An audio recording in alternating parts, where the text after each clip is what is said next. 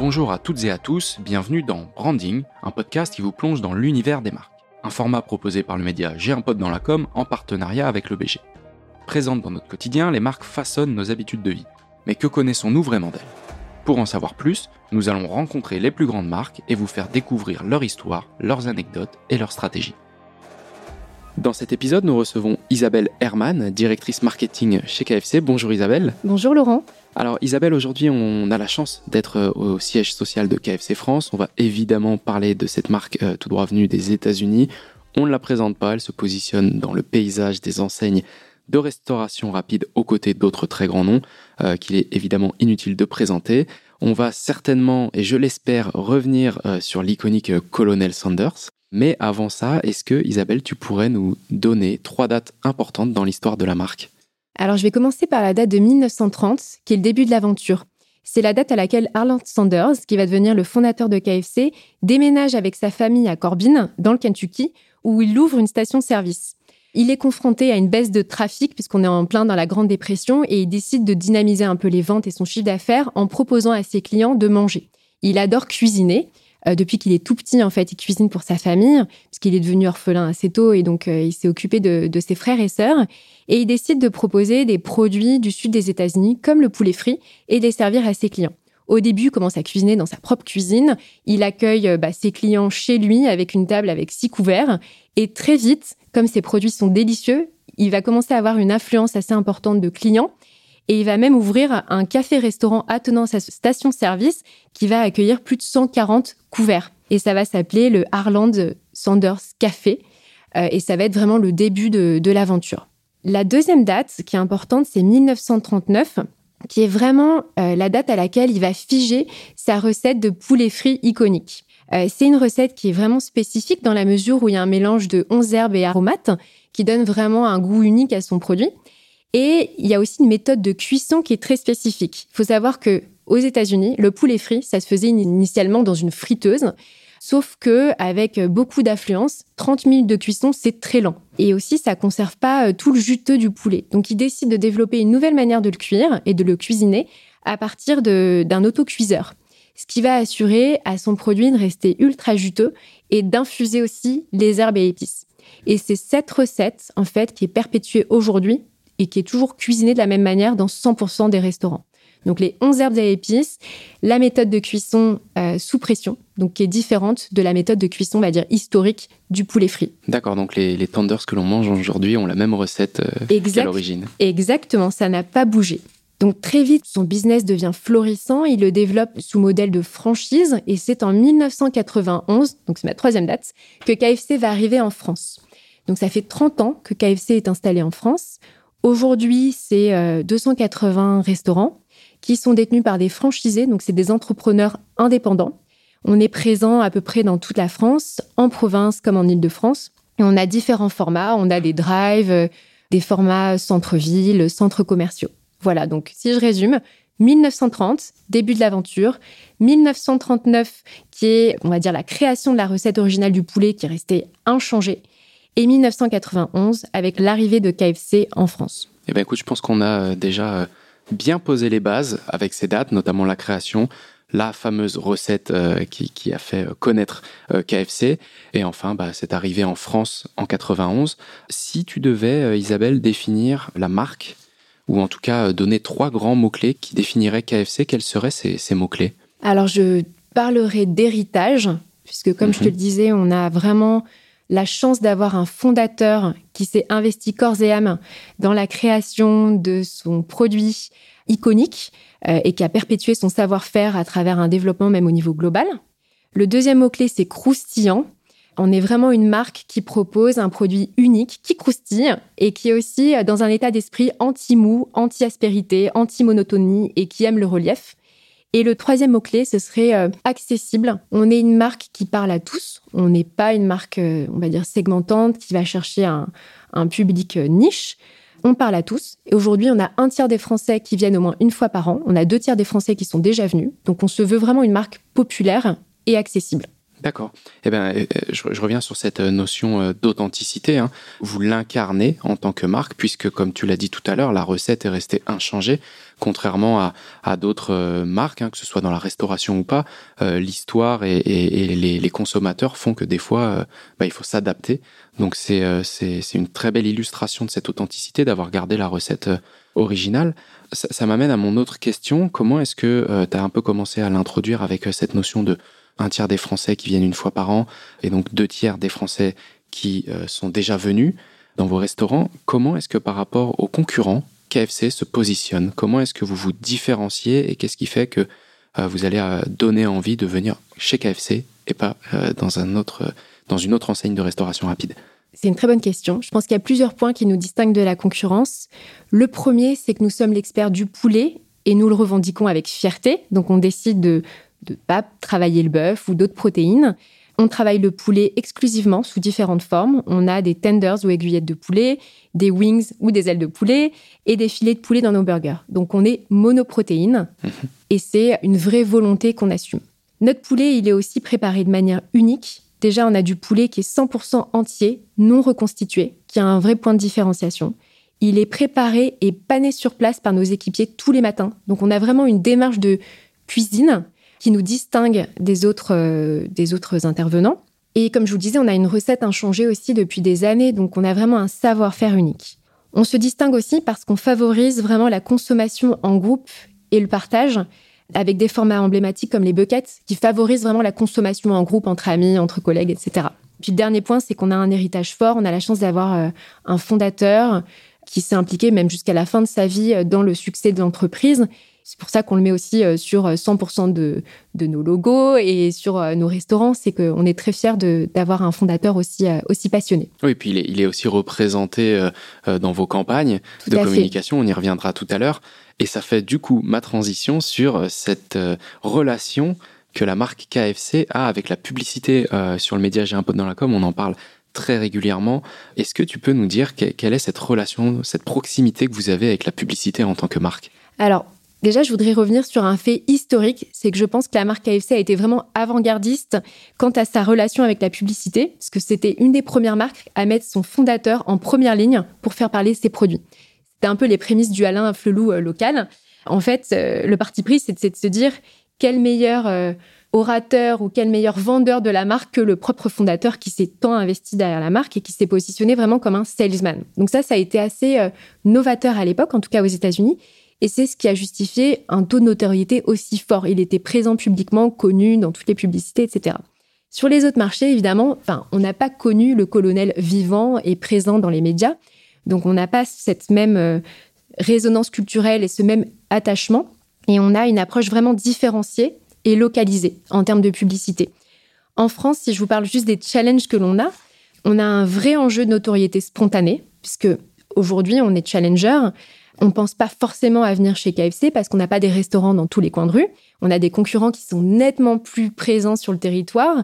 Donc, on n'est pas inscrit dans une routine de consommation. Donc, vraiment, le challenge, c'est d'émerger et d'avoir une, forte notoriété spontanée. Et la publicité permet de, répondre à ce challenge-là.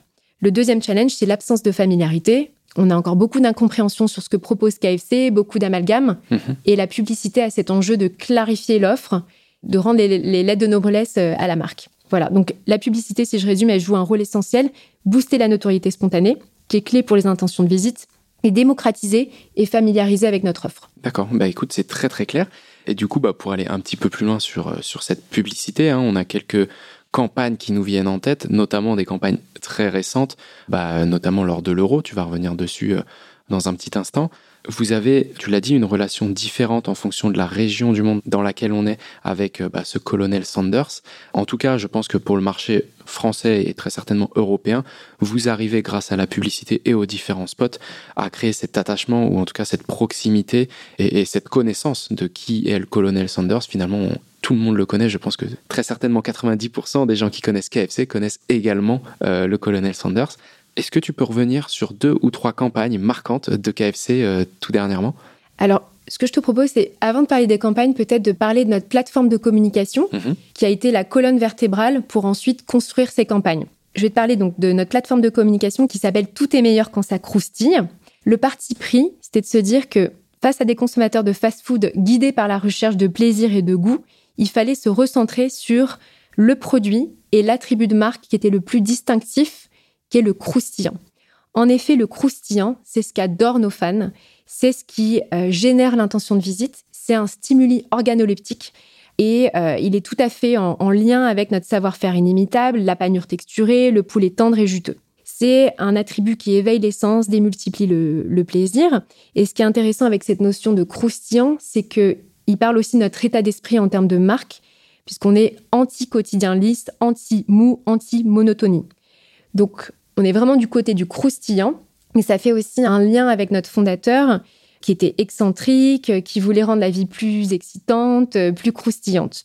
Donc, on a décidé de lancer une campagne autour du croustillant et cette campagne a été lancée à travers un film qui s'appelle Reboot, qui se veut être une ode au croustillant. En effet, il nous replonge dans les cuisines du colonel Sanders, où tout a commencé dans le Kentucky. On y voit le colonel préparer euh, le poulet croustillant. Et en fait, ça fait vraiment un pont entre le 20e et le 21e siècle. On voit que la recette a été inchangée et reste toujours aussi contemporaine, tout en étant authentique. Donc ça, c'était vraiment le démarrage de notre nouvelle prise de parole. On a voulu euh, représenter le colonel aussi comme étant le garant de la qualité. On avait, euh, dans les années précédentes, plutôt montré son côté excentrique, folklorique. On s'est rendu compte que c'était important de valoriser euh, son attachement à la marque, son savoir-faire, qui étaient des notions qui résonnaient extrêmement fortement en France. Donc on, a essayé de faire ce virage avec un clip de lancement qui s'est aussi accompagné d'une musique rap. Qui reste bien en tête, Exactement, ça je confirme. Qui s'appelle Crispy et qui nous a permis d'avoir une super forte attribution et de connecter aussi émotionnellement avec les Français parce qu'on voit que la musique a beaucoup plu. On a eu énormément de téléchargements spontanés euh, pour aller euh, justement réécouter le son. Et cette musique a été ensuite bah, vraiment l'emblème de la marque. On a tiré le fil rouge à travers toutes les campagnes. Une des campagnes où justement on a retrouvé cette musique, c'était la campagne Euro. Donc juste pour donner un petit peu le cadre, euh, on est dans un contexte euro où il y a énormément d'investissements et énormément d'intervenants qui prennent la parole. Euh, il y a un vrai enjeu de distinctivité et d'émergence. Ce qu'on a voulu faire, c'était célébrer notre ancrage local à travers euh, deux choses positives. La première, c'est qu'on est partenaire de la Fédération française de foot depuis des années, et ça, on voulait le célébrer. Et la deuxième, c'est qu'on est partenaire aussi des éleveurs français, puisqu'on a 300 éleveurs qui nous accompagnent au quotidien en nous fournissant euh, du poulet de qualité. Donc on était quand même face à un challenge qui était d'associer deux thèmes qui avaient l'air quand même assez opposés, à savoir la qualité du poulet et le foot.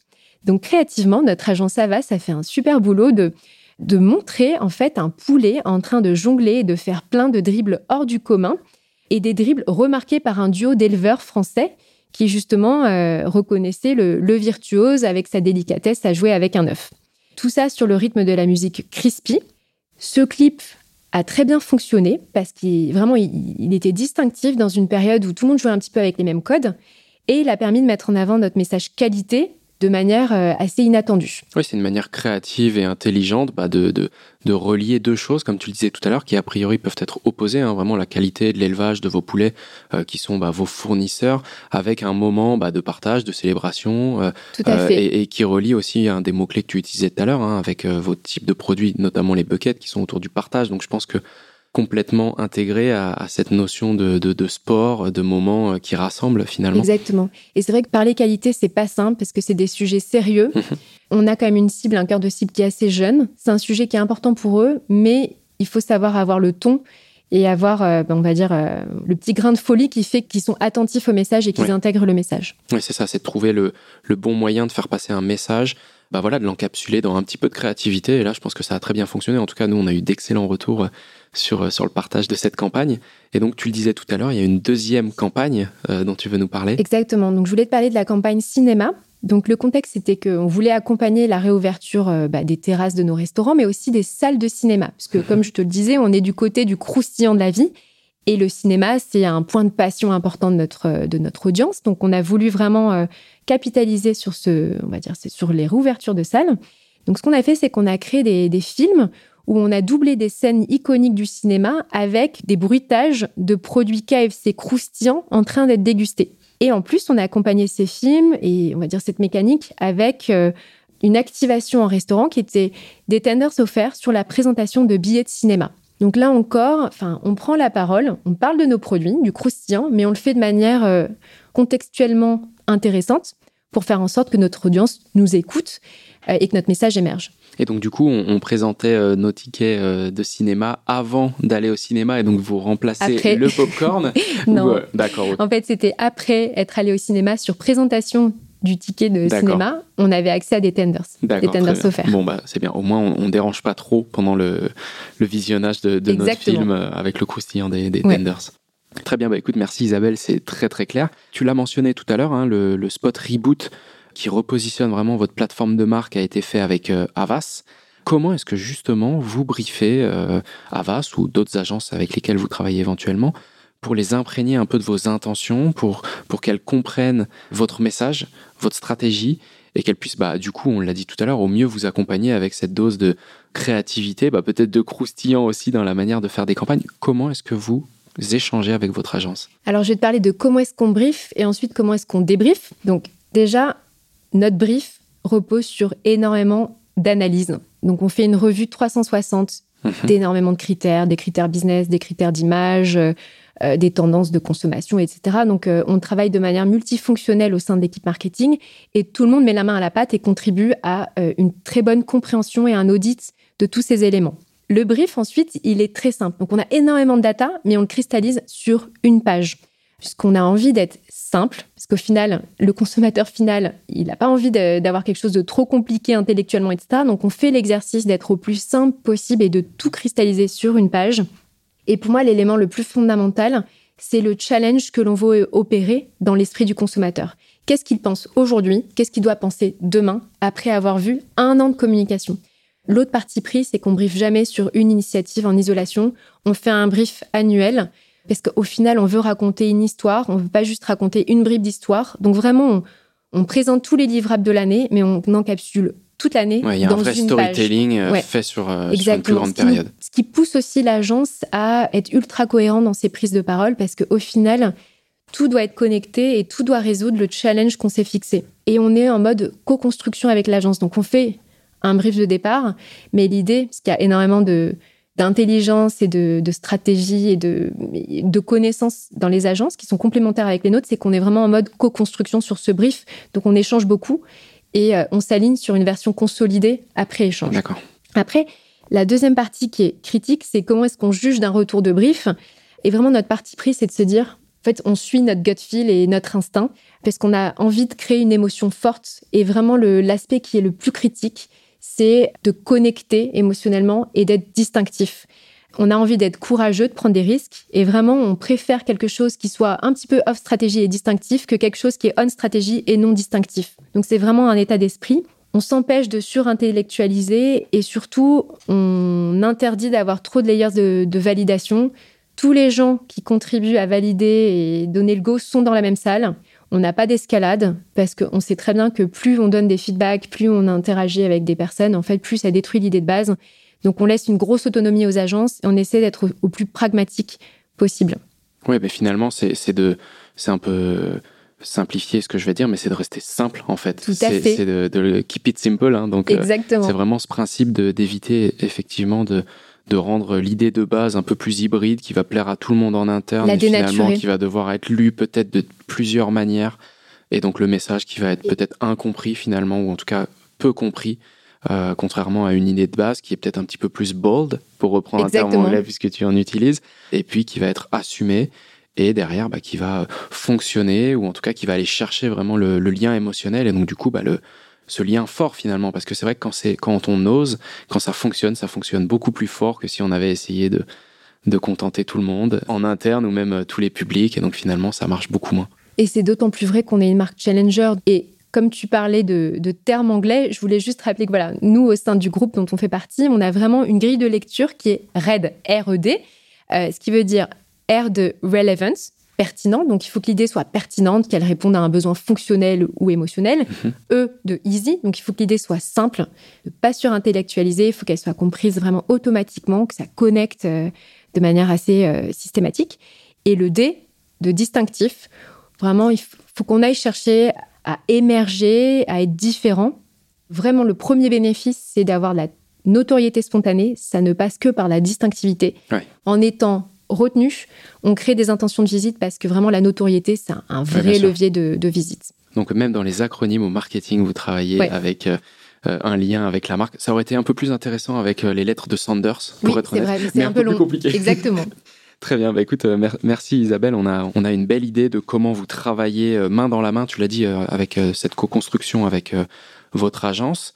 Ça m'amène à ma dernière question de, de, ce podcast qui concerne les engagements de la marque quelles sont justement ces prises de position, ces engagements que, que KFC a envers ses consommateurs, euh, son marché? En quoi est-ce que vous allez changer euh, peut-être le, le, futur ou en tout cas comment est-ce que vous inscrivez euh, à l'avenir? Alors, il y a un premier socle d'engagement qui est qu'on contribue à l'économie française. On est une chaîne de restauration qui a 280 restaurants. C'est 12 000 emplois. On offre des emplois en CDI. Donc, 90% de nos postes sont en CDI. On a des formations qualifiantes. On a à peu près pour chaque ouverture 40 emplois qui sont créés. Et on propose des évolutions à des, à des jeunes qui arrivent peut-être sans qualification au début de leur carrière et qui vont pouvoir évoluer au sein de notre, de notre groupe. Donc on contribue à l'emploi. Le deuxième, c'est qu'on s'engage à offrir des produits de qualité qui soient accessibles. Euh, donc comme je le disais, 100% de nos produits déjà sont des, du poulet entier euh, non reconstitué. Ils sont préparés sur place. Ils sont d'origine France et Union européenne exclusivement. Mhm. On est engagé dans une démarche d'amélioration continue. On est accompagné d'experts en nutrition. On diminue par exemple constamment le niveau de sel de nos produits. On a diminué de 18% par exemple la panière originale de, nos produits euh, les plus iconiques. Et puis le, le, vrai sujet de fond sur lequel on est vraiment très engagé, c'est le bien-être animal.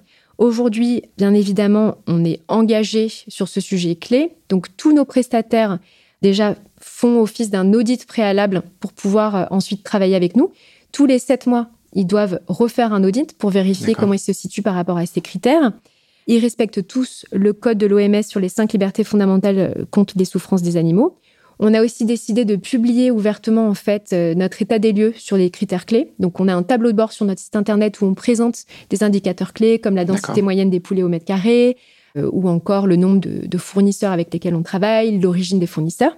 Et on vient de, signer le Better Chicken Commitment, qui est un engagement fort d'ici 2026 à avoir 100% de notre approvisionnement qui, euh, qui respecte une charte assez ambitieuse sur des conditions d'élevage et d'abattage euh, des poulets. Donc on va vraiment chercher une amélioration encore plus poussée euh, sur ces conditions-là. D'accord, donc c'est vraiment un gros travail à l'origine, ce qui fait votre distinction hein, qu'on a évoquée en tout début de podcast sur votre approvisionnement et sur la condition dans lesquelles sont élevés les poulets qui sont dans votre produit. Et je rajouterai un point, excuse-moi Laurent, c'est qu'on va aussi euh, accentuer et accélérer l'approvisionnement en poulet français. Donc euh, l'idée, c'est d'aller doubler d'ici 12 mois le pourcentage d'approvisionnement en poulet français. D'accord. Parce que voilà, on a envie de contribuer à la filière avicole française. Oui, parce que comme tu le disais, vous avez en France, mais également dans l'UE. Et donc là, le but, c'est vraiment de rapatrier un maximum en France. Tout à fait. Donc Isabelle, vous êtes connectée, euh, comme tu le disais, euh, à vos consommateurs. Hein. Vous, vous, cherchez vraiment à, contenter euh, bah, leurs besoins de, d'informations, hein, puisque les informations sont publiées sur votre site internet concernant les approvisionnements. Est-ce que maintenant il y a un sujet autour du vegan, hein, qui est également un, sujet de, société? Est-ce qu'on va vraiment chez KFC pour manger vegan oui ou non, je ne suis pas sûr. Est-ce que vous avez un engagement ou une stratégie euh, envers euh, ce type de consommateur qui recherche euh, ces produits? Oui, tout à fait. Donc, on est bien évidemment conscient que les consommateurs sont de plus en plus des flexitariens. Donc, ça fait déjà plusieurs mois, voire plusieurs années, en fait, qu'on teste des produits. Là, on est en train d'aboutir à un burger plutôt très délicieux végétarien qu'on compte lancer dans les prochains mois. Oui, parce que c'est vrai que pour vous, l'enjeu est beaucoup plus important dans le sens où vous êtes entre guillemets monoproduit, tu le disais tout à l'heure, en tout cas monoprotéine. Autant sur euh, une marque qui propose déjà différentes protéines, c'est beaucoup plus facile d'ajouter euh, au sein de ces produits ben, un produit euh, végétarien. C'est vrai que vous, sachant qu'on vient pour le poulet, c'est peut-être un petit peu plus challengeant d'introduire une, bah, une, option supplémentaire qui ne serait pas composée de poulet. Ça, peut être un challenge supplémentaire. C'est vrai que notre challenge est qu'on a une gamme très courte. On n'est pas sur un nombre de variétés très importantes au sein de notre menu, donc il faut que ce produit trouve sa place dans notre menu soit plébiscité et on n'a pas envie d'en faire un produit niche. Donc euh, il faut juste vérifier en amont que le produit plaît et qu'il a un intérêt à rester sur notre menu euh, à plus long terme. Et puis qu'il s'intègre effectivement de manière très logique euh, à votre offre. Donc là, on vient de parler des engagements que vous aviez pour l'avenir en termes de produits, donc vraiment centrés sur votre offre. Est-ce que maintenant, vous auriez des engagements plutôt sur l'aspect environnemental? Tout à fait. Déjà, on a 100% d'emballage recyclable. On a été la première en scène à bannir, par exemple, les pailles en plastique pour passer à des pailles en papier éco-responsables. On a un bucket qui est labellisé PEFC, donc issu de forêts éco-gérées. On a envie d'être en avance par rapport à la réglementation gouvernementale, euh, puisque c'est notre rôle aussi en termes d'acteurs euh, importants de, l'économie française de, contribuer à ce sujet clé. D'accord, donc des engagements vraiment sur trois grands axes, hein, celui de l'approvisionnement hein, dont tu nous as parlé, de, ramener vraiment cet approvisionnement le plus possible en France avec des objectifs. Donc ça c'est très intéressant. Ensuite, euh, des engagements bah, également pour diversifier votre offre et répondre aux attentes des consommateurs avec une offre euh, végétarienne qui est en train euh, d'être conçue. Et enfin, bah, des engagements environnementaux. Euh, merci Isabelle d'avoir couvert ce panorama sur les engagements. On arrive maintenant à la fin de cet épisode. Un grand merci à toi d'avoir pris le temps de répondre à toutes nos questions. Avec plaisir. Merci pour cet échange, tous tes éclairages sur la marque KFC. Je pense que notre audience, qui connaissait, je pense déjà les spots que tu as mentionnés, si c'est pas le cas, je vous invite tous à aller voir sur J'ai un pote dans la com. Nous en avons parlé. Merci à tous de nous avoir écoutés. On se retrouve très très vite dans un prochain épisode. À bientôt.